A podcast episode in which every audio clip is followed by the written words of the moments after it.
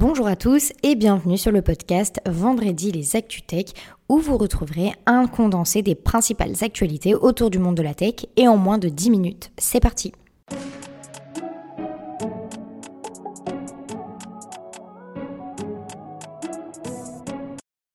Pour cette première actualité, on parle de Orange qui a décidé de quitter le secteur bancaire et a donc entamé des négociations exclusives avec BNP Paribas pour que sa banque en ligne et le banque reprennent les clients d'Orange Bank.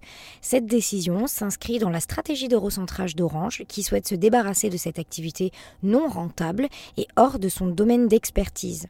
Les clients d'Orange Bank auront la possibilité de migrer vers Hello Bank, tandis que les employés d'Orange Bank devront être reclassés en interne. Pour Hello Bank, l'acquisition des quelques 500 000 clients d'Orange Bank est une bonne opportunité. Les modalités concernant les 300 000 clients ne sont pas encore définies et BNP Paribas prévoit d'offrir une prime à l'ouverture de compte pour inciter les clients d'Orange Bank à rejoindre Hello Bank. L'Union européenne va établir quatre centres de tests et d'expérimentation dédiés à l'intelligence artificielle.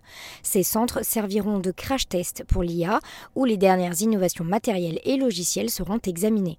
Le projet bénéficiera d'un financement de 220 millions d'euros provenant de la Commission européenne et des gouvernements des pays membres et les centres seront opérationnels pendant cinq ans et devront ensuite être autonomes financièrement grâce aux entreprises.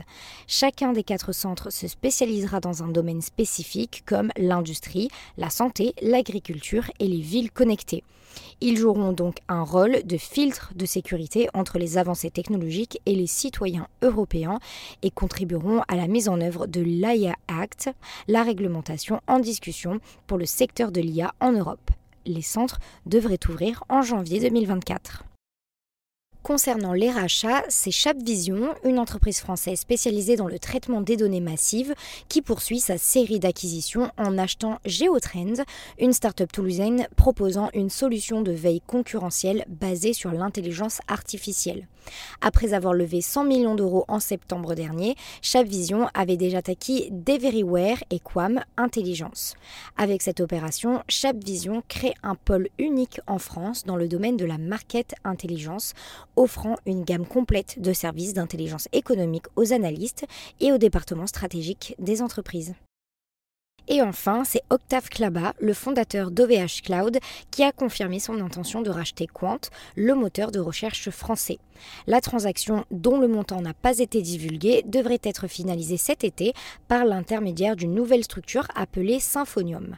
Cette initiative vise à créer une plateforme de services numériques dans le cloud en s'appuyant également sur Shadow, une plateforme de PC dans le cloud acquise par Klaba en 2021.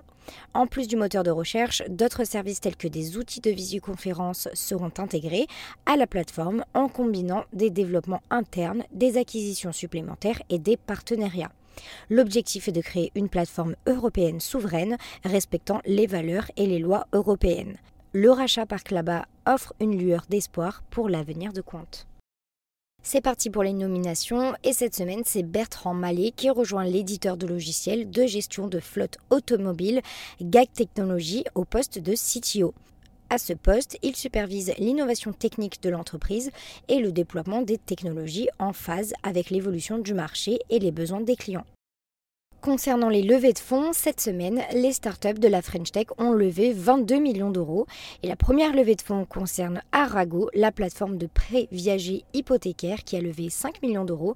Et enfin, c'est Hyperline, le logiciel de facturation dédié aux entreprises SaaS, qui a levé 4 millions d'euros. Et si vous souhaitez connaître la totalité des levées de fonds de cette semaine, rendez-vous directement sur nos réseaux sociaux. Et on termine bien évidemment avec les actus top et flop de la semaine. Et cette semaine, c'est Isness, la première place de marché européenne de fonds basée sur la blockchain, qui a renforcé sa compétitivité grâce à l'expertise d'Amazon Web Services, c'est-à-dire AWS. La migration vers une infrastructure privée et permissionnée a permis à l'entreprise de gagner en légitimité sur le marché et d'ouvrir de nouvelles perspectives de croissance. En s'appuyant sur la technologie blockchain, Isness propose une place de marché en circuit court pour les sociétés de gestion d'actifs et les investisseurs institutionnels. Cette approche optimise les souscriptions et les rachats de parts de fonds, réduit les coûts pour les investisseurs et diminue les risques opérationnels.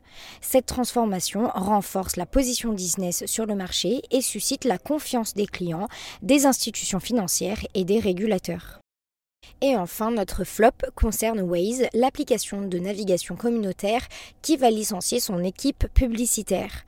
En étant intégré à l'application Géo de Google, Waze ne commercialisera plus ses propres espaces publicitaires et cette décision fait partie d'une stratégie de restructuration plus large visant à réduire les dépenses de l'entreprise. En passant par la plateforme publicitaire de Google Maps, Waze espère créer une plateforme publicitaire plus évolutive et optimisée. Malgré ces changements, Google reste engagé à développer la marque et la communauté de Waze.